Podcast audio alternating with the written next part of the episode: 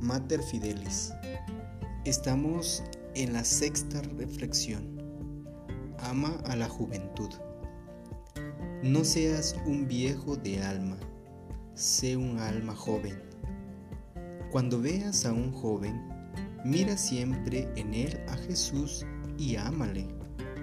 Don Bosco decía que le bastaba con que tú fueras joven para amarte como hijo.